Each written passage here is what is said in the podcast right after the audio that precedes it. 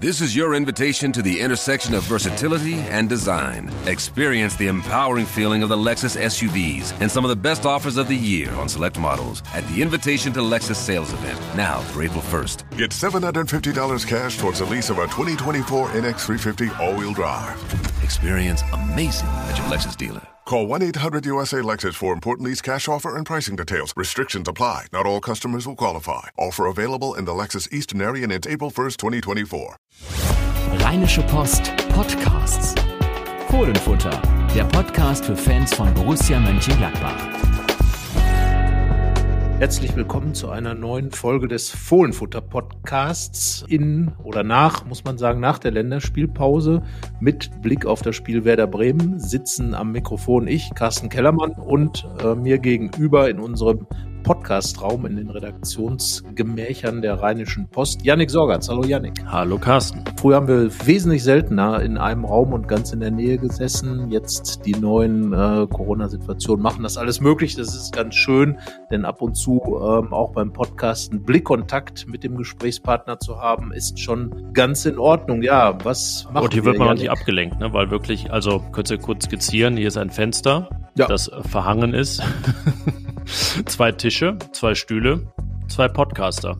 Zwei ja. Mikros, mehr eigentlich nicht und ein bisschen Raufasertapete. Deswegen voller Fokus hier auf die neue Folge. Genau so ist es. Und die beginnt jetzt. Und zwar schauen wir zurück, ein wenig zurück, aber auch nach vorne, denn es geht um die Länderspielpause, die Länderspiele, die stattgefunden haben und die Borussen, die Länderspiele absolviert haben und äh, die Borussen, die in der Winterzeit nach Katar reisen werden, um dort bei der Weltmeisterschaft Länderspiele zu bestreiten. Janik, ähm, ich glaube, äh, du hast ein, eine schöne Geschichte über einen geschrieben, der definitiv dabei sein wird. Wir reden immer natürlich für den Fall, dass sich keiner verletzt, der definitiv dabei sein wird bei der Schweiz im Tor. Ja, ich würde mal sagen, es ist, äh, wenn man so alle durchgeht, der international renommierteste Borussia auch momentan, Jan Sommer, der sein 75. Länderspiel gemacht hat für die Schweiz. Rekordtorhüter ist er ja schon länger und jetzt äh, war es im Prinzip ein Doppeljubiläum. Es war nämlich auch das 25. Spiel gegen Spanien und nicht ganz so rund der erst zweite Sieg für die Schweiz, der erste in Spanien.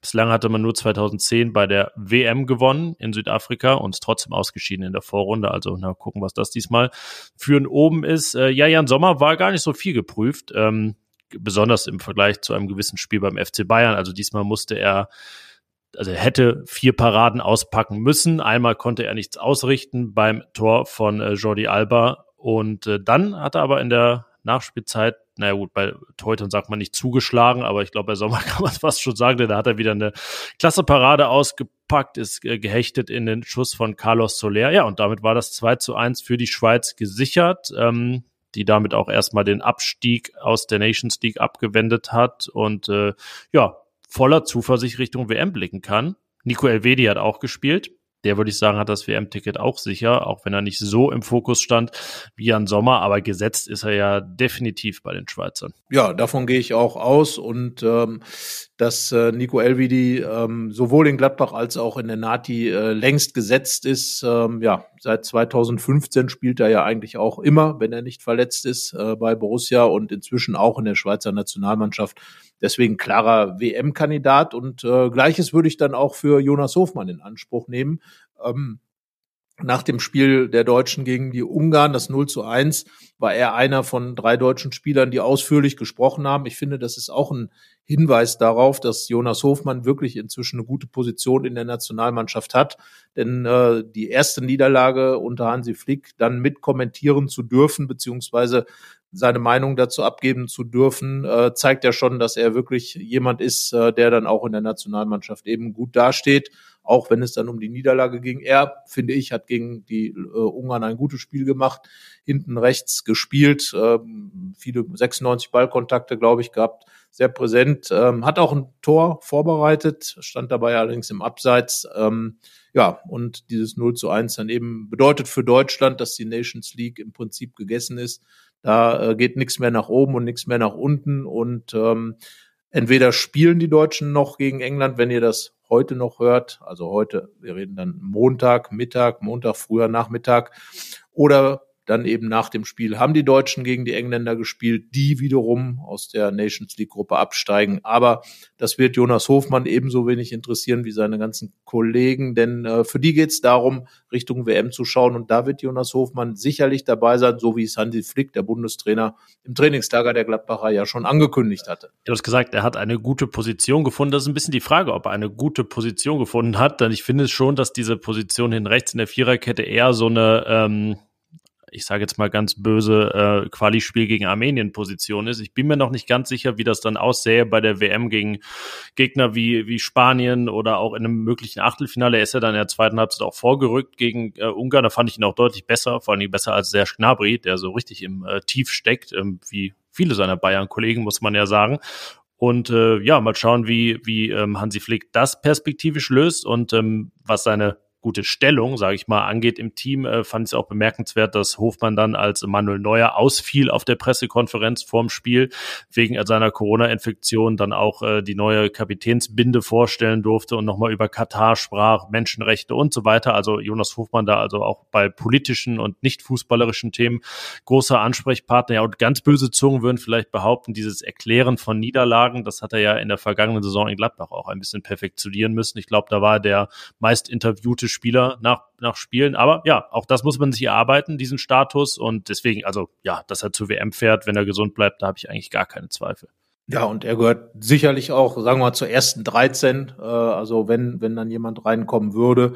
Natürlich ist die Konkurrenz sowohl auf dieser Position auf der ähm, rechten hinteren Seite als auch vorne sehr groß. Aber äh, du hast gesagt, äh, Serge Gnabry ähm, tut sich im Moment schwer mit dieser Saison und Jonas Hofmann liefert, hat ja bei äh, im, im Spiel gegen RB Leipzig seinen Doppelpack gemacht ist, hat da nochmal ein klares Zeichen auch gesetzt. Und wie gesagt, er ist immer sehr präsent in den Länderspielen. Das kann man nicht anders sagen, egal auf welcher Position er spielt und hat eben diese Flexibilität, was ja oftmals dazu führt, dass man ähm, gerade in der Nationalmannschaft eigentlich ganz gute Chancen hat. Denn ähm, eines weiß Hansi Flick, und das war auch das, was er, ich habe damals im Trainingslager mit ihm gesprochen, als es um Jonas Hofmann ging, ähm, ganz klar gesagt hat, er ist halt ein Spieler, auf den man sich 100 Prozent verlassen kann. Ich glaube, Daniel Farke, sein Gladbacher Trainer, würde genau das unterschreiben. Und äh, ja, deswegen ist Jonas Hofmann wohl der Borusse, der einzige Borusse, der mit der deutschen Nationalmannschaft zur Weltmeisterschaft in die Wüste fahren. Ja, jetzt kommen wir schon in den Bereich, wo man fast etwas debattieren kann, ob bestimmte Kandidaten dabei sein werden. Wir haben relativ sicher auf dem Zettel noch Joe Skelly aus den USA für die USA, der ähm, zuletzt in Düsseldorf beim Testspiel gegen Japan nicht zum Einsatz kam, aber doch jetzt immer dabei war und es dürfen ja auch 26 Spieler nominiert werden. Das dürfen wir nicht vergessen. Also da würde ich schon so eine 80 Prozent Chance bis so vielleicht 90 sehen, weil er auch wirklich ja permanent spielt in Gladbach und auch ähm, nachdem wir ihn jetzt ein bisschen gekitzelt haben, sehr gut.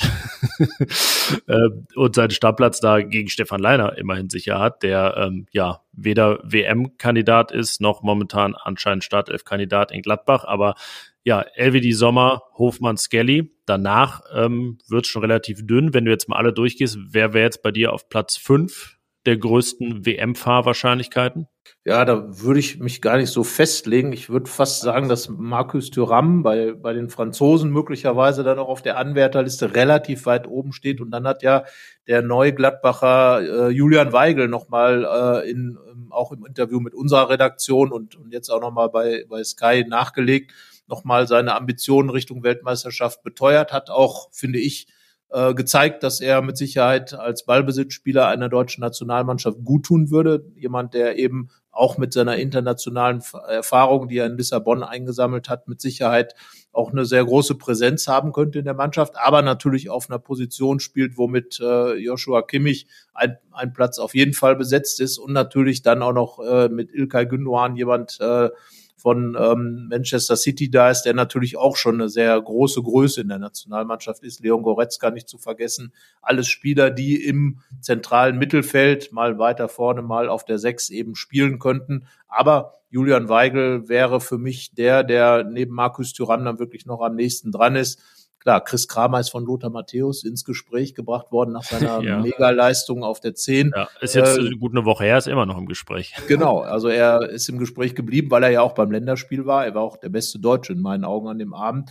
Ähm, hat nur leider nicht gespielt, sondern an der Seite gestanden und äh, ja, wahrscheinlich den Spruch des äh, der Woche geprägt, äh, als er sagte, wenn Union Berlin ein Land wäre, dann wäre es Ungarn.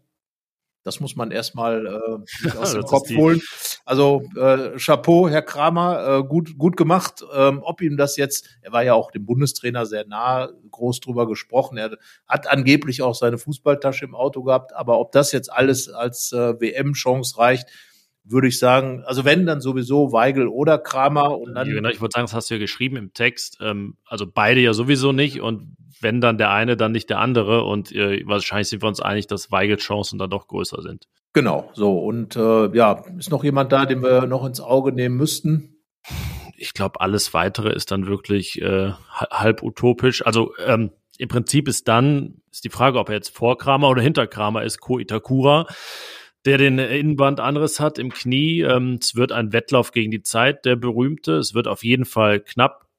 Vielleicht wird man im Rückblick dann sagen, der Zug war sofort abgefahren, weil er dann sowieso erst im Dezember fit ist ähm, oder zu, zum Wiedervorbereitungsstart der Borussen. Ähm, ja, also mitfahren würde er auf jeden Fall, wenn er fit ist, ganz sicher. Und vielleicht sagt man dann in Japan auch, oh Mensch, so einer allein, dass er im zweiten Spiel dabei sein könnte, würde uns schon helfen. Hat es ja in Deutschland auch schon Beispiele gegeben, dass der ja, ja, ich glaube, Bastian Schweinsteiger war einmal lange angeschlagen, Manuel Neuer auch vor der WM. Da war gar nicht klar, ob er spielen kann. Ähm, vielleicht erlauben sich das auch die Japaner, also ihn muss man dann auch auf dem Zettel haben, aber ansonsten ist es dann schon äh, relativ dünn. Ich sehe jetzt nicht mal Kone da durchstarten, weil äh, in Frankreich das Mittelfeld dann auch nochmal eine ähnliche Nummer ist wie der Angriff.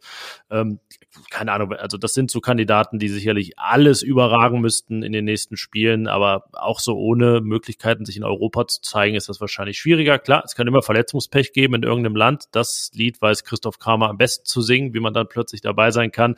Aber ansonsten denke ich, haben wir da die Wahrscheinlichkeit, Wahrscheinlichkeitenliste schon ganz gut wiedergegeben.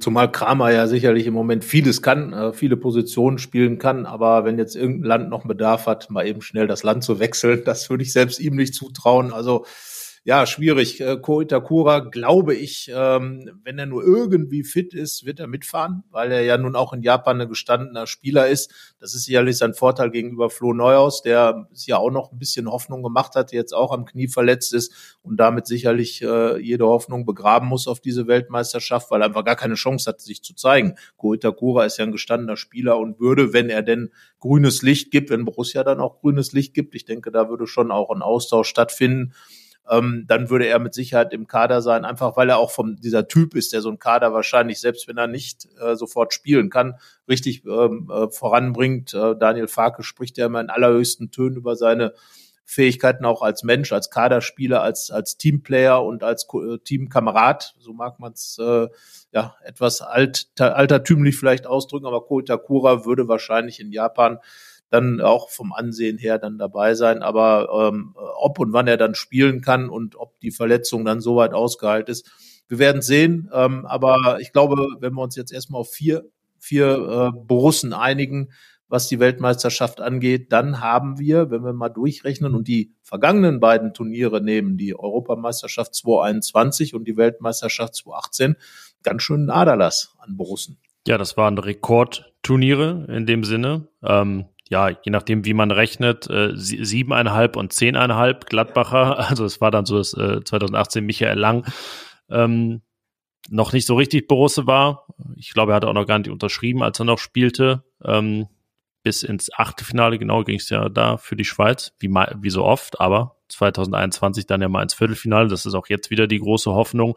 Und 2021 war es so, dass eben Lazaro noch Gladbacher war, Benesch an Augsburg ausgeliehen. Also deshalb die 10,5 Rechnung. Ja, das wird es wohl nicht geben. da können wir uns schon mal festlegen, 7,5. Ähm, also ja, auch mit sehr, sehr großer Wahrscheinlichkeit nicht. Und ähm, das hat auch finanzielle Auswirkungen, äh, keine gravierenden im, weiß ich nicht, Bereich von fünf Millionen Euro, aber es kann dann schon mal eine Million sein, die Borussia vielleicht weniger einnimmt, denn sie hat doch richtig gut kassiert, ähm, was diese Abstellungsgebühren der UEFA in dem Fall angeht bei der vergangenen EM, der FIFA bei der WM 2018. Das wird weniger werden. Da war man sogar ähm, zuletzt auf Platz drei im Bundesliga-Vergleich in den europäischen Top Ten von, von allen Vereinen. Also ja, ähm, es lohnt sich, Spieler wegzuschicken. Ich sage mal so, der Haken ist, sie sind halt auch nicht da. Aber da äh, Daniel Farke gesagt hat, dass eh erstmal Urlaub ist während der WM, ist das auch ähm, denke ich, kein, kein großer Verlust dann für den Trainingsbetrieb und den Trainingsalltag. Ähm, jetzt äh, hast du es gerade schon gesagt, Koitakura wird, wird eng. Er könnte ja etwas möglich machen, was es sehr selten gibt. Ich könnte dir jetzt die Quizfrage stellen, aber wir haben ja schon drüber gesprochen. Deswegen ganz kurz an unsere Hörerinnen und Hörer. Wie oft haben denn schon zwei Borussen gegeneinander gespielt bei einer Weltmeisterschaft? Also Gladbacher Borussen. Ich lasse euch mal kurz ein bisschen überlegen. Wir können es nicht schweigen im Podcast, das ist blöd, ne? deswegen muss ja, man immer weiter erzählen. Aber ich sag mal so, wenn ihr nicht drauf gekommen seid, dann äh, gelingt es euch vielleicht auch nicht mehr. Es waren Carsten. Ja, es waren tatsächlich äh, bei der Weltmeisterschaft in Südafrika 2010 ein algerischer Spieler und ein US-amerikanischer Spieler, Yannick. Und äh, der Algerier war Karim Matmur und der Amerikaner war Michael Bradley. Und äh, beide haben sich getroffen im äh, entscheidenden Vorrundenspiel. Die Amerikaner haben durch ein sehr, sehr spätes Tor von Landon Donovan war es, glaube ich, gewonnen, 1 zu 0. Und äh, ja, die Algerier haben das gemacht, was sie meistens oder oft bei einer WM gemacht haben, sind nach der Vorrunde nach Hause gefahren, enttäuscht, weil sie äh, doch immer mit großen Ambitionen kommen. Und äh, ja, Karim Matmur äh, und Bradley haben beide, Karim Matmur kam ja damals vom FC Freiburg zu Borussia, ähm, konnte so richtig nicht sein, die Erwartungen erfüllen. Er war ja ein äh, relativ schneller Außenspieler, aber ihm fehlte so ein bisschen die Torgefahr, aber immer ein, äh, ein Riesentyp eigentlich, ein sehr, sehr guter Typ in der Mannschaft. Und äh, ja, Michael Bradley war eher so, sagen wir mal, kein typischer Amerikaner. Die sind ja immer eher ein bisschen euphorisch. Er war eher ein bisschen. Weil nicht der Sunny Boy war, ja so ein Rainy Boy. Genau, also er war eher die knatschigere amerikanische Variante, aber ein, äh, phasenweise ein richtig guter Spieler. Ich erinnere mich da an Derby in Köln, wo er wirklich mega präsent war. Und daran, äh, Michael Bradley, wenn man damals Spielfotos gesucht hat und äh, irgendwelche Spielfotos gefunden hat, mit wo der Ball drauf war, war er immer in Ballnähe. Das heißt, mir so ein bisschen bei ihm hängen geblieben. Ich glaube, er hat sein Potenzial nicht so richtig ausgeschöpft, hatte dann irgendwann auch, glaube ich, nicht mehr so richtige Lust auf Gladbach und ähm, ja, ist jetzt äh, inzwischen ja auch schon ein älteres Semester. Aber wie gesagt, 2010 das einzige Mal, dass bei einer Fußball-Weltmeisterschaft zwei Borussia-Spieler gegeneinander gespielt haben und äh, ja, der Rekord, äh, du hast es eben angesprochen, äh, hat ja verdammt lange Bestand, seit 1974. Damals waren es dann auch fünfeinhalb Borussen, denn äh, Günter Netzer spielte gerade bei Real Madrid, aber fünf richtige Borussen, äh, alle in der deutschen Mannschaft. Ja, da war es noch sehr ein, einseitig verteilt, sage ich mal. Erst später kamen dann auch mal die ausländischen Spieler, gab ja auch die äh, schwedische Fraktion mal, 94, sagen wir, das sind die Schweizer der 90er ja. gewesen, oder Frantisek Stracker 1990, da erinnern sich vielleicht auch noch welche dran, dass der dabei war. Ähm, ja, vielleicht müssen wir noch einschieben, also Ko Itakura könnte dieses Duell äh, mit Jonas Hofmann haben in der Vorrunde. Deutschland gegen Japan, aber ja, wie gesagt, es könnte auch ausfallen. Mal schauen, ob es dann äh, spätere Duelle gibt die äh, Ambitionen sind ja auf jeden Fall groß, dass sich dann vielleicht Deutschland und die Schweiz mal treffen in einer späteren Runde. Ja, und äh, dann wissen wir ja auch, äh, wer aus Schweizer Sicht bestimmt ein Tor schießen wird, nämlich Jonas Hofmann. Und wahrscheinlich wird Nico Elvidi auch ein Tor schießen per Kopf. Ja, aber es ist die Frage, ob Jonas Hofmann einen schießt, weil Jan Sommer wird ja möglichst keins reinlassen aus seiner Sicht. Deswegen. Ja, das wäre die, dann wäre sogar ja noch die Frage, ähm, äh, die Borussen-Fans, ob die dann mehr zu den Schweizern oder zu den Deutschen, ob sie dann mehr Sommer oder Hofmann, Fraktion Sommer, Hofmann äh, oder Fraktion LVD sogar Wenn ich die Borussia-Fans kenne, kann ich dir sagen, was ich glaube. Ich glaube, dass tatsächlich die Schweiz dann die Nase vorn hätte. Bisschen, ja. bisschen, bisschen wie beim Champions League-Finale Dortmund gegen Bayern, da war ja auch der FC Bayern in der Gunst der Gladbacher Borussen vorne. Ja, das ist richtig, aber Dortmund ist jetzt auch in der Gunst der Gladbacher Borussen sehr weit hinten, muss man natürlich auch sagen. Also interessant würde es ja, wenn es, äh, also ich, ne, ich rede jetzt mal von den äh, Bekundungen beziehungsweise von den Emotionen der Gladbach-Fans, wenn Dortmund gegen Leipzig ein Pokalfinale spielen würde. Da wäre, glaube ich, äh, da wäre es dann noch schwieriger. Ja, es war ja am, am Freitag bei Deutschland gegen Ungarn auch ein bisschen so, war ja dann Hofmann gegen RB, weil da ja die Tatsache. ungarische RB-Fraktion in Leipzig recht groß war. Mein Gott, ja. so viel kam da zusammen. Und äh, tatsächlich haben sich dann, die hat sich RB so ein bisschen, zumindest was Jonas Hofmann angeht, rehabil äh, nicht rehabilitiert, sondern ja das auch, aber auch revanchiert. Rehabilitiert. Ähm, Hereingabe zumindest kam von Dominik Soboschlei, der bei Gladbach mal ein Thema war und äh, hat das gemacht, was wir vorher schon ähm, gesagt haben, dass er im Borussia Park möglichst nicht machen sollte, nämlich einen gefährlichen Standard schlagen, den dann Adam Jolloy ins Tor gemacht hat mit ja mit der Hacke, cooles Ding eigentlich. Singt Testegen mal wieder Zuschauer bei einem Traumtor, das passiert ihm dann häufiger mal, konnte er nicht wirklich aber viel nein, für, aber nein. tja. Er sieht halt, ja, man sieht halt schlecht aus als Torwart. Das ist, äh, ich war ja früher selbst Torwart und du kannst nichts machen, aber denkst dir halt, ja, ne, wenn du die Bilder siehst, du stehst halt da und äh, ja, guckst halt. Man muss es jetzt mal so blöd sagen, dumm aus der Wäsche. Also äh, ja, ein starkes Tor, Deutschland nicht so stark. Äh, Jonas Hofmann hat gesagt, äh, hat sehr kräftig ausgedrückt im Interview und ähm, ja, also nochmal, sein Auftritt danach war, war gut und äh, die Tatsache, dass er zu den Auftretenden gehörte, ähm, zeigt für mich, dass er wirklich ein richtig gutes Standing bei Hansi Flick und in der Nationalmannschaft hat, weil gerade äh, so Niederlagen kurz vor der WM sind natürlich schon sehr, sehr, sehr feinfühlig zu handhaben und da muss man schon äh, gucken und äh, weil jetzt natürlich wieder irgendwie die, die Erwartungen sind ja wie immer, wenn Deutschland zu einer WM fährt, ex extrem hoch, auch wenn die anderen Turniere nicht so gelaufen sind. Und wenn dann sowas passiert, 0 zu 1 gegen Ungarn, unangenehme Mannschaft, wie gesagt, Chris Kramer hat's äh, auf seine Art gesagt, ähm, haben alles bestätigt, was Chris Kramer vorher sagte. Selbst äh, die Aktionen der Deutschen, also dieses Tor, was Jonas Hofmann vorbereitet hat von ähm, Thomas Müller, war ein Chipball aus, ähm, aus dem Mittelfeld. Äh, genauso sagte Kramer, kann man die, äh, die Ungarn dann auch bekommen. Ja, und äh, Kramer, der kann ja Co-Trainer werden bei Flick ja, oder, oder Pressesprecher oder so, das könnte natürlich auch gehen. Aber der Job beim ZDF ist ja auch nicht verkehrt und wir erweitern dann gerne während der WM unsere lange Liste, die wir auch mal hier in den Show Notes verlinken können, mit den besten Sprüchen von Christoph Kramer. Ähm, also ja, wollen jetzt auch nicht äh, zu viel abfeiern, aber man muss sagen, da sind auch wirklich ein paar echt gute dabei, ähm, die man sich mal zu Gemüte führen kann. Also der Link kommt und ähm, ein Thema oder ein Artikel, den wir auch verlinken werden, über den wollen wir jetzt sprechen. Fohlenfutter empfiehlt.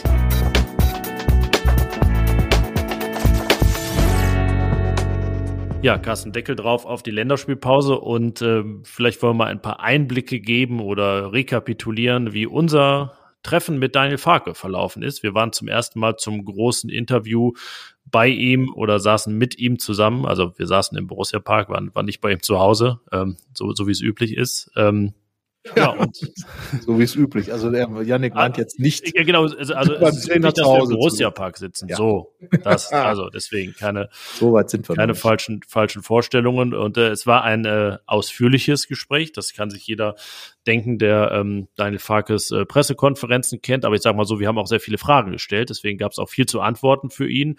Und ähm, wir wollen natürlich nicht alles verraten, was er gesagt hat, weil ihr euch das Ding gerne auch durchlesen könnt. Ähm, ich finde, das ist auch mal ein gutes Beispiel dafür, wo es sich lohnt, ein RP Plus Abo abzuschließen, falls ihr noch keins habt, denn schon für 99 Cent könnt ihr einen Monat reinschnuppern. Solange wird es nicht dauern, das zu lesen, auch wenn es sehr ausführlich ist. Aber was ist so dir am meisten hängen geblieben aus diesem Gespräch? Ja, also es sei noch eben kurz angefügt, es gab natürlich Kaffee, das ist klar. Es gab zwei Runden Kaffee sogar. Ähm, normalerweise gibt's immer nur eine. Aber Daniel Fark hat ja selbst äh, bei seinem Einstand hier äh, gesagt, als, als wir im Trainingslager mit ihm eine Gesprächsrunde hatten, dass er ein absoluter Kaffee-Junkie sei. Und ähm, klar, er musste dann natürlich auch das Gesagte bestätigen. Das ist ja ein, eine Sache, äh, die man ihm, glaube ich, sowieso sehr hoch anrechnen muss. Also das meiste, was er sagt, bestätigt er auch. Und äh, so war es dann letzten Endes auch im Interview, finde ich. Er, er ist extrem authentisch in dem, was er sagt. Und ähm, ja, er ist im, im positiven Sinne der jemand, der querdenkt, also tatsächlich wirklich positiv gemeint, dass er eben äh, viele Ansichten hat, die die nicht so allgemein gültig sind und ähm, er wirkt irgendwie so wie so eine eigene Trainerkategorie. Wenn man jetzt sagt, es gibt die Laptop-Trainer, es gibt die die jungen Trainer, die alten Trainer und Daniel Farke hat von allen was und ähm, er hat ja auch erzählt, was er äh, aus seiner Paderborner Zeit, äh, mit wem er da zusammengearbeitet hat, mit Dieter Hecking, mit, mit äh, Roger Schmidt, also mit Leuten, die dann auch wirklich äh, große Trainererfahrung haben, ähm, ein Riesennetzwerk äh, zusammen. Pep Guardiola, wir erinnern uns daran, dass er mit dem äh, Kontakt hat. Jürgen Klopp, Thomas Tuchel in Dortmund zusammengearbeitet. Also das sind alles Dinge. Ich werde das zu einem späteren Zeitpunkt auch nochmal so ein bisschen aufschlüsseln, äh, welche Einflüsse alle da sind. Aber das merkt man. Ich finde, man merkt es und ähm, er ist ein Trainer, der so nicht einfach in eine Schublade zu packen ist und das gefällt mir eigentlich. Und auch was so seine Meinung angeht, er, er hat meistens ähm, ist er, erlaubt er sich auch so einen Graubereich zu haben. Ähm, Wenn es beispielsweise, wir haben ihn gefragt, Janik, äh, zur WM in Katar, seine Antwort war differenziert und das gefällt mir an ihm besonders, dass er differenziert die Dinge einordnet, eine klare Kante hat, aber trotzdem differenziert. Genau, also ich glaube, es ist einer, der sich nie den Vorwurf gefallen lassen muss, populistisch äh, zu kommunizieren oder Meinung zu haben. Also es ist wirklich immer sehr ausgewogen und er ähm, ja, lässt einen auch so teilhaben an seinem Entwicklungsprozess, dass er sagt, oh, ich bin mit den Haltungen und Meinungen nach England gegangen, so kam ich zurück, das sind die Gründe und auch jetzt ähm, glaube ich, äh, legt er sehr offen, was äh, die fußballerischen Entwicklungen mit Borussia bislang gewesen sind und auch noch sein sollen. Also dass das ein sehr ähm, ja, ein, Prozess ist, der auf keinen Fall abgeschlossen ist, sondern da auch noch was äh, passieren soll. Fand es in dem Kontext interessant, dass er gesagt hat, nee, also es klang nicht danach, dass er jetzt viel justieren will, sondern er sagt, eigentlich wollen wir darin jetzt noch besser werden. Ähm, das hat er auch ähm, ausführlich erklärt, wenn ihr euch das mal durchlest. Und ich fand den ganzen Komplex auch so über seine Trainingslehre und seinen Ansatz interessant, ähm, dass er gesagt hat, ähm, ja, die Spieler dürfen auch gerne mal im Kopf überfordert oder überbeansprucht werden, denn äh, ein schöner Satz, das äh, Training soll stressiger sein als das Spiel weil wenn das einem dann leicht fällt, ähm, erinnert mich ein bisschen daran, ich fand damals, dass die Abi-Prüfungen leichter waren als die Vor-Abi-Prüfungen. ja, ja, also bei uns war es tatsächlich so, dass die Lehrer, äh, zumindest mein Englischlehrer gesagt hat, im Abi, da muss ich doch deutlich strenger bewerten als, äh, als normal. Also ja, ich bin ja schon Generation Zentral-Abi, deswegen lag es vielleicht daran, vielleicht waren meine Klausuren und Klausurenmacher vorher strenger. Kostet auf jeden Fall Punkte der Ansatz des Englischlehrers, das kann ich sagen. Ja, ähm, das, was Daniel Farke gesagt hat, wir haben dann ja auch noch ein bisschen da gescherzt und äh, gesagt, ja, das ist fast schon Gladbach historisch, denn äh, wenn man so mit den ganz alten Borussen spricht, mit den Fohlenelf Borussen, äh, dann, dann hört man immer wieder, dass äh, oftmals das Training in Gladbach äh, härter war als die Bundesligaspiele für die Fohlenelf. Also dann äh, orientiert sich dann das Farke-Training sozusagen am Weißweiler Training und ähm, soweit ist er natürlich noch nicht. Ich glaube, Daniel Farke wäre der Letzte, der sich in irgendeiner Form mit Tennis Weißweiler auf eine Stufe stellen wollte. Das geht ja auch nicht in Gladbach, das weiß jeder. Aber ähm, ich glaube, er ist jemand, ähm, der schon etwas geschafft hat, was auch Hennes Weißweiler geschafft hat, nämlich etwas zu erzeugen, eine positive Stimmung, den Leuten Spaß am Fußball zu bereiten. Und ähm, wenn man äh, Hennes Weißweiler äh, und, und seine Arbeit äh, sich daran erinnert, dann, dann weiß man, es ging um auch immer darum, dass der Fußball, den Borussia spielen sollte, Spaß macht. Und das ist die Basis, auf der auch Daniel Farke äh, früher schon und das, das war das Interessante, ähm, was bisher noch nicht so, dass er Gladbach und seinen Ansatz gut findet, ist ja klar, sonst hätte er den Job nicht angenommen, aber dass er im Prinzip auch schon in früheren Zeiten äh, immer gesagt hat, ja, wenn ich mal irgendwo Trainer werde, kann ich mir auch Gladbach vorstellen. Warum? Weil eben immer dieser Fußball, den Borussia Mönchengladbach, für den Borussia Mönchengladbach steht, auch seiner war. Es klang fast schon wie eine selbsterfüllende Prophezeiung, dass er irgendwann, wenn er in der Bundesliga landet, dann auch mal in Gladbach landet. Also klar, es muss immer das Zeitfenster geben ähm, und äh, der Trainerjob muss frei sein, aber ähm, es hat er auch gesagt, es hat andere Möglichkeiten gegeben, ähm, in der Bundesliga einzusteigen. Die hat er verstreichen lassen, weil es nicht gepasst hat. Und jetzt mit Gladbach, da war er sich ganz sicher, dass es passen wird. Und ich glaube, bislang kann man sagen, passt es auch, was äh, nicht heißen soll, dass es äh, so weitergeht. Aber man darf auf jeden Fall sehr gespannt sein, was äh, Farke da mit seinem Team noch entwickelt in den nächsten Wochen. Ja, ich würde sagen, das ist erstmal so, was wir an Einblicken geben können äh, aus, unserem, aus unserem zwei Kaffeerunden Gespräch mit Daniel Farke im Borussia Park, also nicht nicht bei Daniel Farke zu Hause. ähm, ja, sehr sehr interessant und ähm, gerne mehr ja. davon, auch sage ich mal kommunikativ, weil das doch ein ähm, interessanter Austausch ist äh, mit einer einer Tiefe, die dieser wohltuend ist.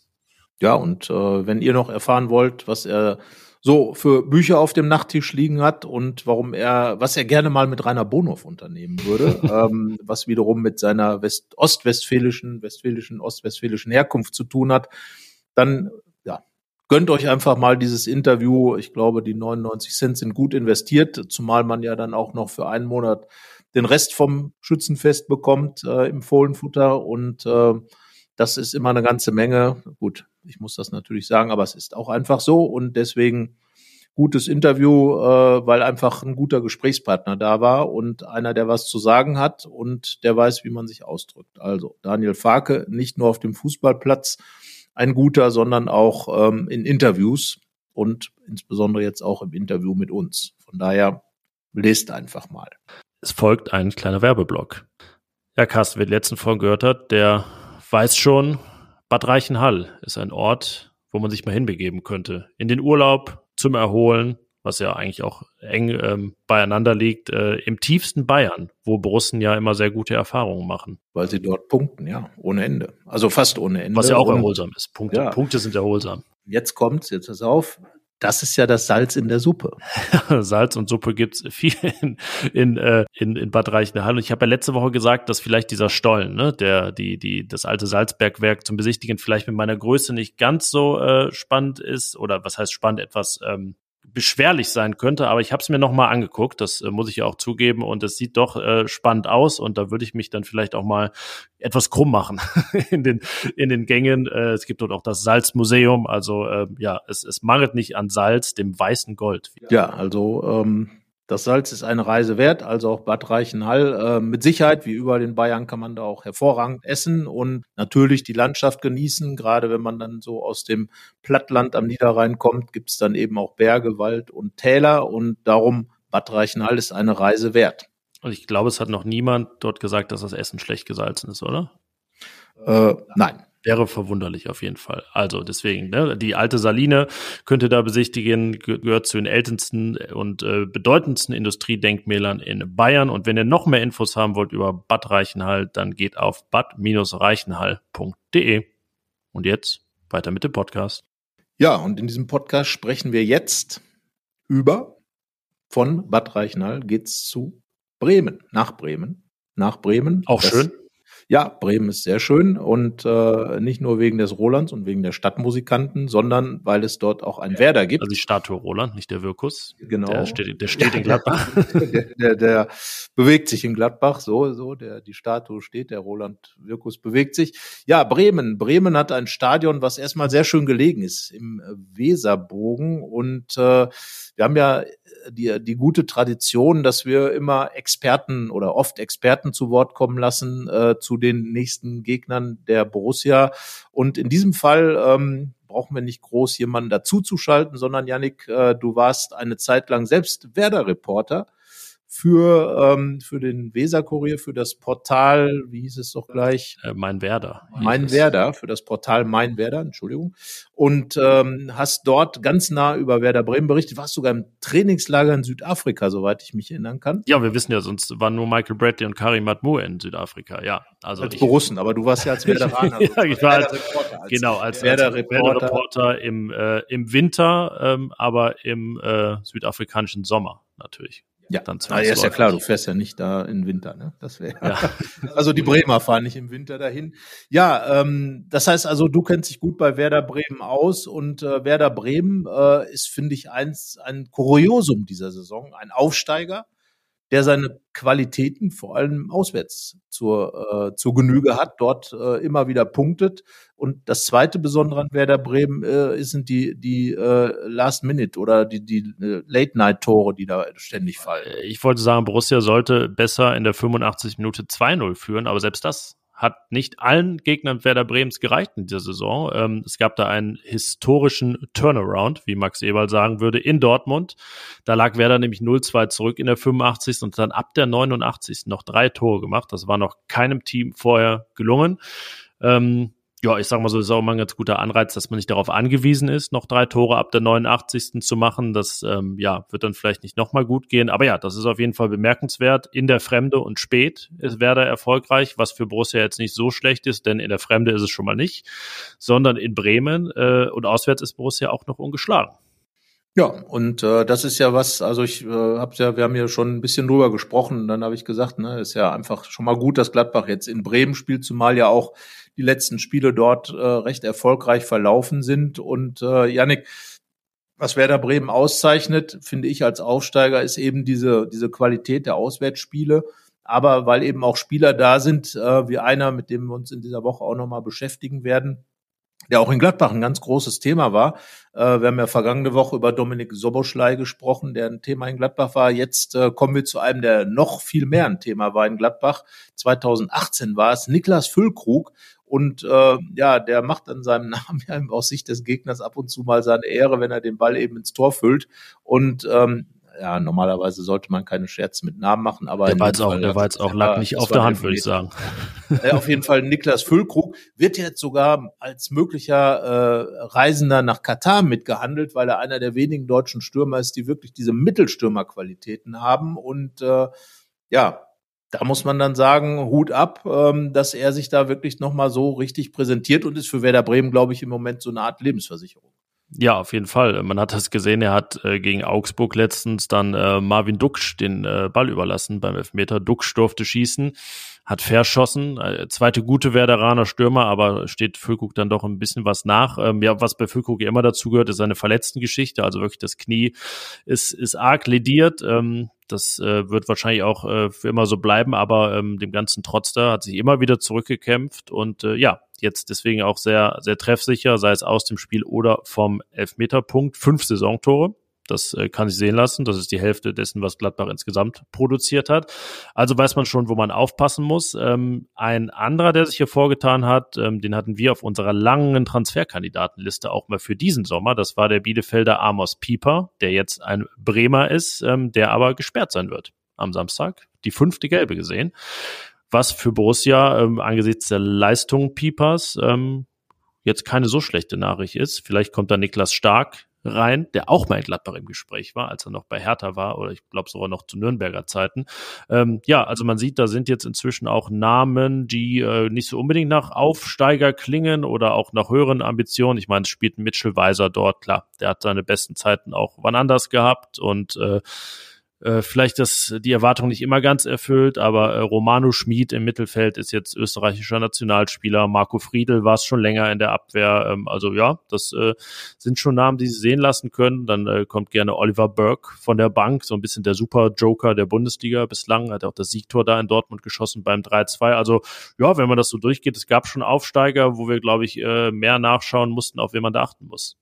Ja, und ähm, das ist einfach äh, kurios ist halt, dass es zu Hause bei Werder noch nicht so fluppt wie auswärts. Äh, und da sehe ich natürlich dann auch die Chance für die, für die Gladbacher. Die haben ja auswärts schon beim anderen Aufsteiger bei Schalke 04 gespielt, 2 zu 2, späten Ausgleich kassiert. Äh, also wenn das jetzt sozusagen die Vorlage fürs Bremen-Spiel wäre, würde man sagen, naja, war ja klar. Ähm, weil eben aufgrund der bisherigen Saisongeschichte von Werder Bremen, wobei die Borussen, was jetzt späte Gegentore angeht, äh, nicht so weiter das haben ausufern lassen, wie es schon in den Spielzeiten vorher der Fall war. Aber ich glaube, ähm, Werder Bremen weiß natürlich, wenn man jetzt dieses Heimspiel gewinnt, nach der Länderspielpause, ähm, Gladbach ging ja mit diesem furiosen 3 zu 0 gegen Leipzig in die Länderspielpause und da werden die Bremer wahrscheinlich insgeheim gesagt haben, ja, gut, dass jetzt Pause ist. Die Gladbacher in der Form brauchen wir jetzt nicht gerade. Aber äh, im Grunde genommen würde ich trotzdem sagen, dass die Gladbacher Favorit sind in dem Spiel. Ähm, was spricht für Bremen? Ähm, ihre Stabilität bislang, also klar, diese Comeback-Qualitäten ja sowieso, ähm, und das scheint die Mannschaft ja auch gar nicht umzuwerfen, wenn es mal eine Halbzeit lang nicht gut läuft und man da, äh, ja, man bleibt dann geduldig, hat auch Möglichkeiten von der Bank, auch das äh, hat man bisher Borussia ja ein bisschen voraus, dass dann die Joker auch mal so zünden und ein Spiel drehen in Form von Toren, da ist Gladbach ja noch Scorerpunktlos in der Liga, ähm, das ist keine so gute Bilanz und äh, ja, auch wenn die Heimbilanz nicht stimmt, ist es jetzt, glaube ich, für Bremen nicht so verkehrt, äh, wenn das Flutlicht an ist im Weserstadion und da, da gespielt wird. Äh, man wartet jetzt schon seit drei Jahren auf einen Heimsieg in der Bundesliga. Man war ja nur eins weg, also ne, ist jetzt nicht so, dass es nur daran lag. Ähm, Borussia hat dort auch eine sehr gute Bilanz zuletzt. Äh, da wäre ich jetzt dann schon dabei, dass ich sage, das sind echt Argumente, die für Gladbach sprechen, weil man sich wirklich mit Werder ein bisschen leichter getan hat in den vergangenen Jahren. Ähm, da war es oft auch ein strauchelnder Gegner, jetzt wieder, wieder stabiler, aber ähm, es wird auch ein bisschen das der Fall sein, was äh, Farke schon direkt nach dem Leipzig-Spiel gesagt hat, dass man auch erstmal sehen muss, dass man solche Leistungen wie gegen Leipzig dann auch gegen andere Gegner, die anders spielen, bringt. Ähm, ich glaube, deswegen äh, kann man da jetzt keine Blaupause drüber legen und einfach das, das Leipzig-Spiel nochmal so spielen. Ähm, ja, also ist aber, glaube ich, äh, deswegen lässt die DFL Borussia ja dann auch gerne um 18.30 äh, spielen. Ein Spiel, wo dann keiner sagt, ach, ach Gott, wer hat das denn da terminiert? Deswegen Bremen-Gladbach kann man sich drauf freuen. Ja, zumal beide Mannschaften eigentlich auch für Fußballspielen stehen, also für guten Fußball. Und äh, Bremen, klar, in den Saisons, in denen es nicht so gelaufen ist, tat sich da ein bisschen schwer. Aber man muss ja sagen, dass Bremen trotzdem auch immer versucht hat mitzuspielen, teilweise ins eigene Verderben gerannt ist äh, in den in der gerade in der Abstiegssaison. Aber ähm, also dass da jetzt irgendwo Langholz gefahren wird von hinten raus, muss man glaube ich auf beiden Seiten nicht äh, befürchten und von ja, daher da, da wird das Wort Positionsspiel mal erwähnt vom Trainer. Ja, also genau und und diese Dinge äh, glaube ich einfach, dass äh, dass sich also Fußballfreunde auf äh, die jetzt nicht so auf Fußballkampf stehen, sondern auf Fußballspielen stehen, ähm, auf dieses dieses Topspiel auf jeden Fall freuen können und ist glaube ich auch immer ein Spiel ne, so wie auch Gladbach gegen Dortmund, wo dann auch eher immer gepflegter Fußball gespielt wird ähm, und in Gladbach gegen Hoffenheim, auch Gladbach gegen Leipzig, das sind immer Fußballspiele auf einem guten Niveau und ich glaube, dass das jetzt auch in Bremen so der Fall sein wird. Ähm, dann äh, hängt es wahrscheinlich ein bisschen von der Tagesform ab. Äh, eigentlich können beide mit einem gesunden Selbstvertrauen in das Spiel reingehen und äh, das sollte eigentlich dazu führen, dass diese 90 Minuten interessant sein. Wenn du willst im Weserstadion sitzen als, äh, sagen wir mal, alter Bremer, äh, zurückkehren an die alte Wirkungsstätte. Ähm, und äh, ja, ich finde es einfach immer atmosphärisch. Da das Weserstadion, das hat was. Ähm, so wie es auch nach dem Umbau trotzdem immer noch äh, viele äh, Dinge, die an das alte Stadion erinnern oder die sind wie wie vorher und äh, dann einfach die die die der Ort, wo das, das Stadion liegt. Natürlich dann, wenn es nachmittags ist, äh, äh, viele Leute unterwegs am Weserufer. Also einfach ja, das, das ist ein schöner Ort in der Fußball-Bundesliga, finde ich. Und ähm, ja, also für Gladbach war es dann zuletzt ein schöner Ort zu gewinnen. Sind, ja, sonst sind doch auch in den Jahren vorher mal äh, oft Gladbach-Fans mit dem Schiffchen dahin gefahren, oder? Das gab's mal, war es nicht äh, besonders 2015, als dann die Quali zur Champions League klar gemacht wurde. Ich glaube, das wurde sogar mit einer größeren Kreuzfahrt verbunden. Ähm, so nochmal noch mal nachschauen. Ähm, 2015, ja, da begann ja im Prinzip diese wirklich gute Serie. Danach hat man noch einmal verloren, Zweit, also ja auch 2015, ein paar Monate später nur. Das war fast ein bisschen wie letztes mit dem Hoffenheim-Spiel, dass man sich dann so schnell wieder gesehen hat und dann seitdem, äh, wir waren auch zum Teil zusammen vor Ort, ähm, Alassane Player da mit seinem Dreierpack, äh, da schrieb ich für den Weser-Kurier, genau, da äh, waren wir sozusagen äh, äh, berichterstattende Gegner, wenn man das jemals so sagen könnte überhaupt. Und dann äh, ein Sieg äh, mit einem Tor von Lars Stindl, ähm, weil ich auch noch so aus der Drehung äh, ins lange Eck äh, Gigi Pavlenka überrascht. Das war stark. Torgan Azar hat mal in einem der ersten Hacking-Spiele das entscheidende Tor erzielt. Und ja, dann zuletzt, da waren wir nicht vor Ort. Das war noch äh, Ende des langen Corona-Lockdowns, letzter Spieltag in der Fußball-Bundesliga. Da ja, waren beide dann sehr ernüchtert danach. Auch wenn Borussia 4-2 gewonnen hat. Werder stieg dadurch ab und weil Max Kruse an der alten Fürsterei ein spätes Tor erzielte, stand auch Borussia mit leeren Händen da auf Platz ja, 8. Der frühere Gladbach-Manager Max Eberl gab im Nachhinein zu, heulend im Kabinengang gesessen zu haben, weil eben dieses ja große Finale, was äh, Max Kruse aus der Entfernung, der Ex-Gladbacher Max Kruse natürlich, ähm, den Gladbachern dann beschert hat und damit ja, irgendwie die ganze Saison, die dann so einen kleinen guten Abschluss noch gehabt hätte mit der Conference, was heißt kleinen guten Abschluss? Conference League äh, wäre ja was gewesen, mit dem die Gladbacher gut hätten leben können. Argumentativ zweimal mit Marco Rose Europa erreicht und so war es dann halt eine Saison, äh, Trainer weg, äh, Europa weg und äh, am Ende dann, klar, man hatte das Viertel, äh, das äh, Fortkommen ins Achtelfinale der Champions League klares Aus da gegen Manchester City, aber ansonsten war eben nichts von der Saison übrig und dazu konnte auch, das konnte auch nicht dieser Sieg in Bremen und so war es dann am Ende, ähm, standen alle auf dem Platz und äh, waren mehr oder weniger traurig, teilweise natürlich am Heulen für Bremen war es natürlich noch katastrophaler, wenn so ein Club aus der Bundesliga absteigt. Natürlich war Bremen auch schon Zweitligist, aber wenn so ein Club dann absteigt, hat es in den Jahren vorher gerade immer noch die Kurve bekommen und dann geht man eben ins Unterhaus, äh, natürlich auch mit einer ungewissen Zukunft. Man weiß ja nicht, wie komme ich wieder raus und das ist ein Nadelöhr, durch das es dann gehen muss. Und das hat Bremen gut hinbekommen und das ist ja auch eine Qualität. Das zeigt, dass ein Club dann nicht so schlecht aufgestellt war, als dass er nicht es geschafft hat, so einen Abstieg trotzdem wieder äh, zu revidieren. Wobei das ja auch eine äh, sehr spezielle äh, Geschichte war, dann mit dem, äh, was ist denn, der Entlassung von Markus Anfang wegen des gefälschten Impfpasses Ole Werner übernahm. Das, äh, deswegen war Markus Anfang so ein bisschen der MVP des Aufstiegs für, für Werder. Ähm, das, das sehen wahrscheinlich viele da so, dass das doch äh, letztendlich nicht so schlecht gelaufen ist. Ja, man hat es rausgeschafft auf dem Nadelöhr und jetzt, äh, ja, das Wiedersehen mit Gladbach. Das ist ja auch so ein Spiel, wo abgesehen von den Bayern dann einfach im Duell so viel Geschichten, Traditionen aufeinandertreffen. Ähm, ja, auch schon Jahrhundertspiele im Prinzip im DFB-Pokal damals 5-4 am Bökelberg, Hans-Jörg Kriens und so weiter. Ihr, ihr kennt die Geschichten sicherlich. Also ja, deswegen sage ich es nochmal, das ist ein Spiel, nicht nur weil es Bremen ist, ich da mal ein Jahr gewohnt habe und es äh, schön an der Weser liegt, eines, auf das man sich absolut freuen kann. So sieht's aus. Und jetzt gilt es etwas zu klären. Und zwar in unserer weiteren Rubrik, wie spielt Borussia? Aufstellungstipp.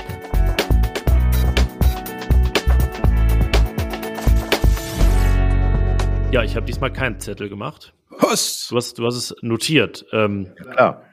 Gab es so viel zu eruieren für dich, ähm, dass du das notieren musstest? So viel kann äh, ich dir nicht verraten, bei mir nicht. Im Grunde genommen habe ich tatsächlich äh, eine Änderung. Zwei, zwei Änderungen, Entschuldigung. Ähm, ich hatte bei mir ja, also erstmal Jan Sommer spielt. Ja, gut, haben wir ja, abgehakt, so. weiter geht's.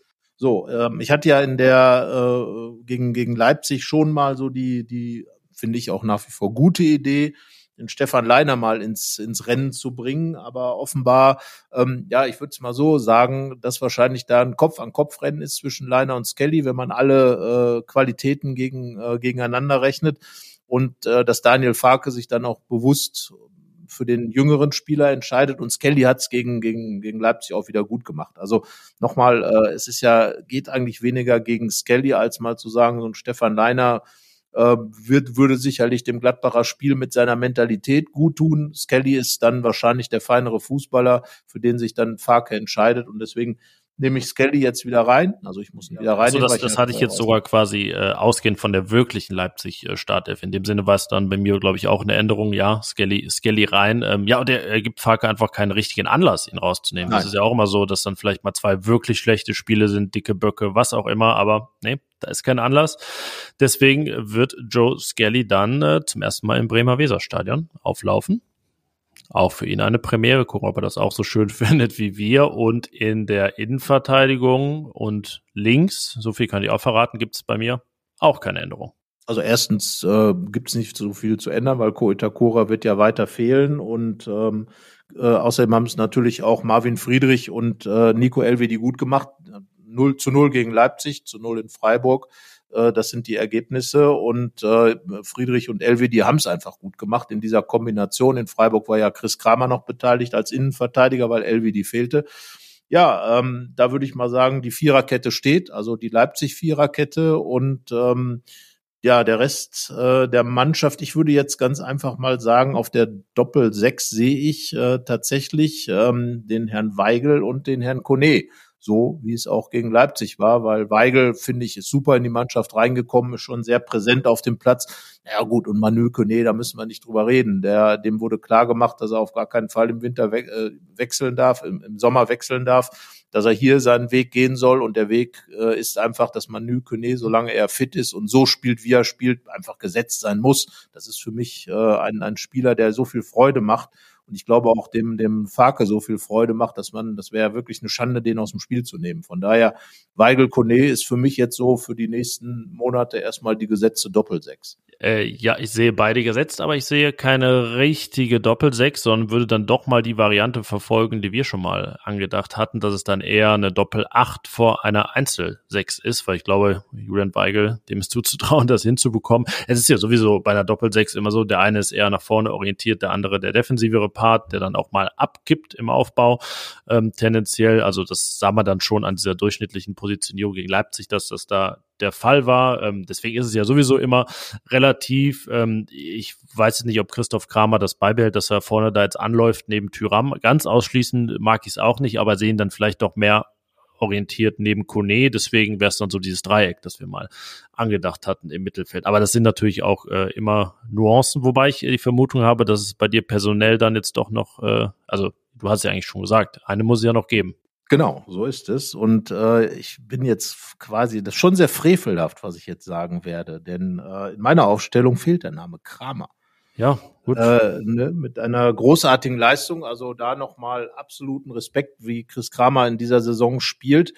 Ähm, die Wahrscheinlichkeit, dass das, was ich jetzt sage, zutrifft, äh, ist wahrscheinlich auch nicht so groß, weil alles Alassane Player, den ich in die Mannschaft reinnehmen würde, jetzt ja auch äh, ein paar äh, Tage gefehlt hat und äh, zurückkehren wird. Wir wissen es jetzt, stand äh, jetzt am Montag sowieso noch nicht hundertprozentig, aber aufgrund dessen, was du eben auch schon angedeutet hast, diesen Dreierpack in Bremen und überhaupt ähm, diese, diese Abschlussqualitäten von Alassane Player, würde ich sagen, wenn er fit ist, bitte spielen lassen und äh, dann neben äh, Lars Stindl im Zentrum, dass der endlich mal wieder auf seine Position kommt. Ich fand, er hat es gegen, gegen Leipzig schon weit besser gemacht von der linken Seite, wo er gespielt hat, weil ja Chris Kramer der Zehner war. Und äh, Jonas Hofmann ist, glaube ich, im Moment so der Kone der Offensive, also der sollte schon gesetzt sein.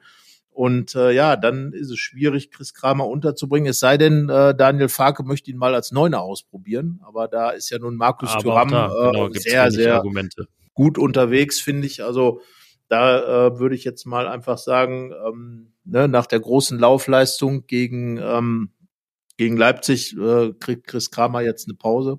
Und Player das kommt ist rein. wirklich fast schon frevelhaft. Und, das ist, ich weiß, ich weiß. Also da bitte auch Chris Kramer. Äh, ich ziehe jetzt hier erstmal den Hut für die für die Leistung gegen Leipzig.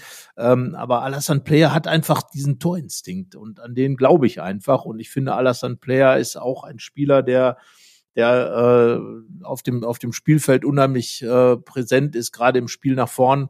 Und ähm, ja, ich glaube, wenn er fit ist, das wird ja ohnehin, wir werden das ja auch noch debattieren im Laufe der Woche, wie kann man das angehen. Also das ist eine ganz knifflige Sache. Also quasi hat sich Farke jetzt selber so einen kleinen Fallstrick gemacht, indem er den Kramer einfach überall hingestellt hat und der hat es überall gut gemacht. Man könnte jetzt ja auch sagen, wieso muss denn der Elvedi spielen? Da kann doch der Kramer oder der Friedrich, kann auch der Kramer den, wenn man den unbedingt auf dem Feld haben will.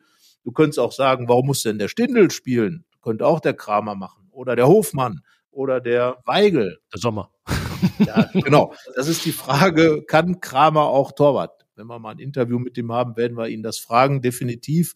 Wenn ihr weitere Fragen an Chris Kramer habt, wir sammeln gerne, aber und er wird sie mit Sicherheit auch ähm, mindestens mal amüsant beantworten. Aber das sind ja die, das ist ja das, das Kuriose an dem Chris Kramer, dass er ganz einfach das, was er tut, wirklich in dieser Saison wieder richtig gut macht. Die letzte Saison war nicht seine, da hat's einfach Jetzt, jetzt plädierst du ja eigentlich fast doch für ihn, dass er auch unraus, unrausnehmbar ist. Ja, aber dann würde ich jetzt mal für den zwölften Mann plädieren. ja, gut, dann muss das musst du mit dem, äh, dem Board der FIFA klären. Ja, also das, die, die äh, Systemumstellung. unserer Macht glaube ich, äh, wäre das, wenn Kramer spielt, würde ich machen als, ähm, als äh, äh, Daniel Farke eben mit diesen beiden Achtern, die eben gegen den Ball dann ja auch eine dreifache Sechs werden mit Julian Weigel. Und ähm, die Frage ist ja, das habe ich ja vorausgeschickt, wie weit ist Alassane Player wirklich? Ist er nach dieser Woche, er ist ja im Training ins Training eingestiegen, ins individuelle Training, wird er dann schon voll mittrainieren diese Woche. Das ist ja auch immer ein Faktor. Ähm, und ähm, ja, deswegen, also wenn Player fit ist, glaube ich, wird es ein knappes Ding zwischen ihm und Kramer. Und ähm, kann aber auch sein, dass Player dann vielleicht in Bremen noch von der Bank kommt und äh, Daniel Farke sich diese verzwickte Entscheidung für das nächste Heimspiel aufbewahrt.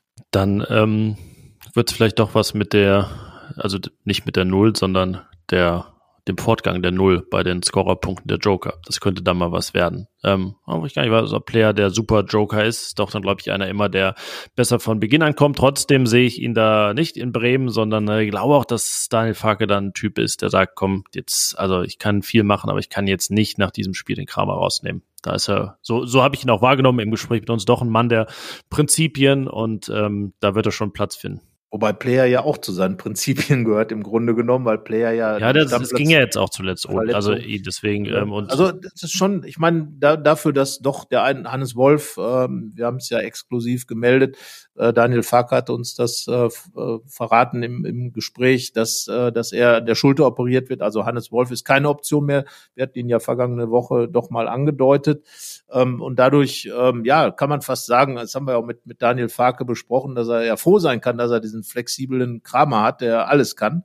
Und ähm, ja, also wie gesagt, das ist eine ganz knifflige Entscheidung und trotz der Verletzungen. Kota Kura fehlt, äh, ähm, Neuhaus fehlt offensiv, äh, Wolf fehlt offensiv, also minus zwei in der Offensive und trotzdem muss man solche Entscheidungen treffen. Ähm, jetzt könnte man fast sagen, das aber er muss, das muss man auch sagen, er muss auch nicht viel mehr Entscheidungen treffen dahingehend, weil wirklich Nein, der Rest, Rest schon sehr in Stein gemeißelt ja, ist. Also wie gesagt, die einzige Sache ist halt noch möglicherweise Leiner und Skelly, aber ansonsten ist es schwierig. Das ist dann schon genau, das ist schon das. Wir wollen das, jetzt Luca Netz nicht ganz beiseite lassen, der ja auch für Benzebaini spielen könnte. Also es gibt Optionen, ja, aber ich glaube, das ich ist die heiße. Gesetzt als Benzebaini ist wahrscheinlich gerade gerade kaum einer. Ja, also auch völlig zu Recht. Ja. Also Benzebaini haben wir ja vergangene Woche ausführlich oder davor die Woche ausführlich drüber gesprochen oder davor die Wochen ausführlich drüber gesprochen super Spieler und äh, ich bin nur gespannt, was dann eben im Winter kommt, äh, wenn dann die Transferfenster wieder aufgerissen werden, dann aber egal, jetzt ist erstmal Bremen und äh, Bremen wird ein Ergebnis haben. Also das wage ich jetzt einfach mal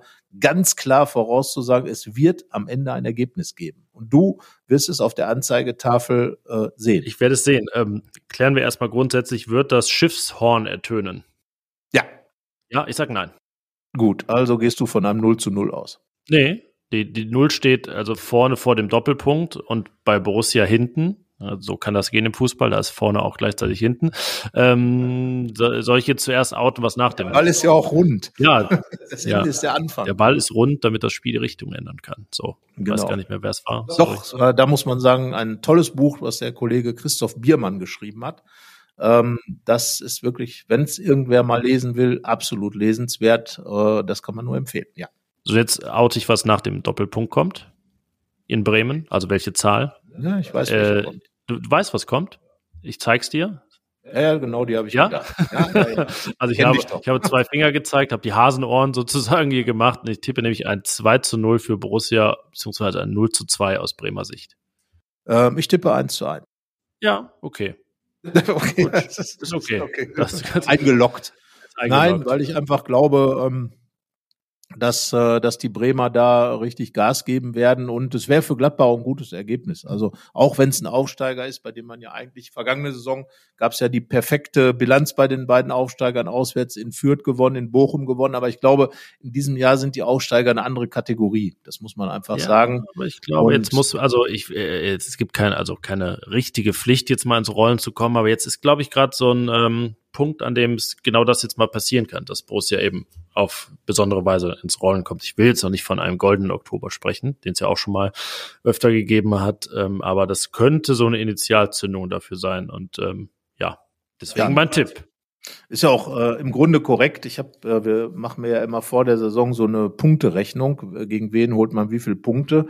Und natürlich steht bei den Aufsteigern stehen dann äh, sechs Punkte tatsächlich auch bei Bremen. Das heißt, eigentlich müsste ich dann auf Sieg tippen.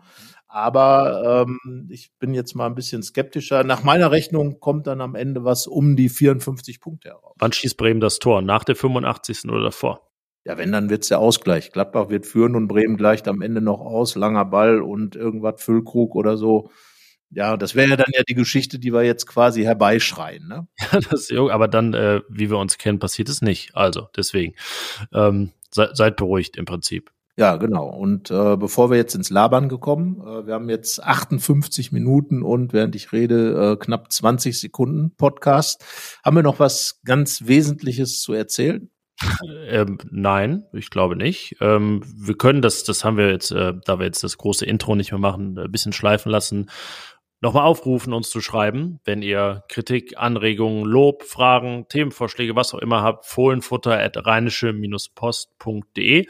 Da gibt's auch immer äh, sehr aufmerksame Leser, die dann auch mal schreiben, wenn uns mal irgendein kleiner Fehler unterlaufen ist, dann äh, kann man direkt korrigieren. Das ist äh, sehr nett, sehr freundlich und ähm, auch immer mal wieder Themenanregungen. Ähm, falls da nicht alles direkt umgesetzt werden kann, seht uns das nach. Ähm, alles, alles zu seiner Zeit, aber wir freuen uns auf jeden Fall sehr und äh, wollen wir nochmal aufrufen, uns eine Postkarte zu schreiben. Das haben wir auch lange nicht ja, genau. Und wir haben sogar damals Postkarten eine bekommen. sind dein Bereich. Genau. Also bitte schreibt uns eine Postkarte an die Rheinische Post, Lüpperzender Straße 161 41061 Mönchengladbach und ähm, wir freuen das uns. so die alte Dieter Thomas Heck Hitparadenschule, ne? Noch hier so die Adressen raushauen. Ja, eher, sagen wir mal, äh, damals äh, die Säckeweise äh, kam ja die Einsendung fürs Tor des Monats. Man das erinnert sich auch. an die Bilder, ah, ARD Sportschau, online abstimmen. riesen Postsäcke angeschleppt und dann war immer der Spieler, der gewonnen hat, da und musste dann da, da drei Karten rausziehen. Ich, hab, ich weiß, dass es das gab, aber ich bin sozusagen in der Postsackzeit geboren. Der Postsackzeit. so großartige, großartige Formulierung. Und äh, ja, mehr kann man, glaube ich, auch nicht sagen als das, außer natürlich ein sportverbundenes Vergnügen. So sei es, habt eine schöne Woche, viel Spaß in Bremen, falls ihr auch da seid und wir hören uns nächste Woche. Dann mal wieder in anderer Besetzung. Es wird wieder urlaubsmäßig rotiert. So viel sei verraten. Seid gespannt, wer in den Urlaub fährt. Ja, genau, seid gespannt. Bis dann. Ciao. Tschö. Mehr bei uns im Netz www.rp-online.de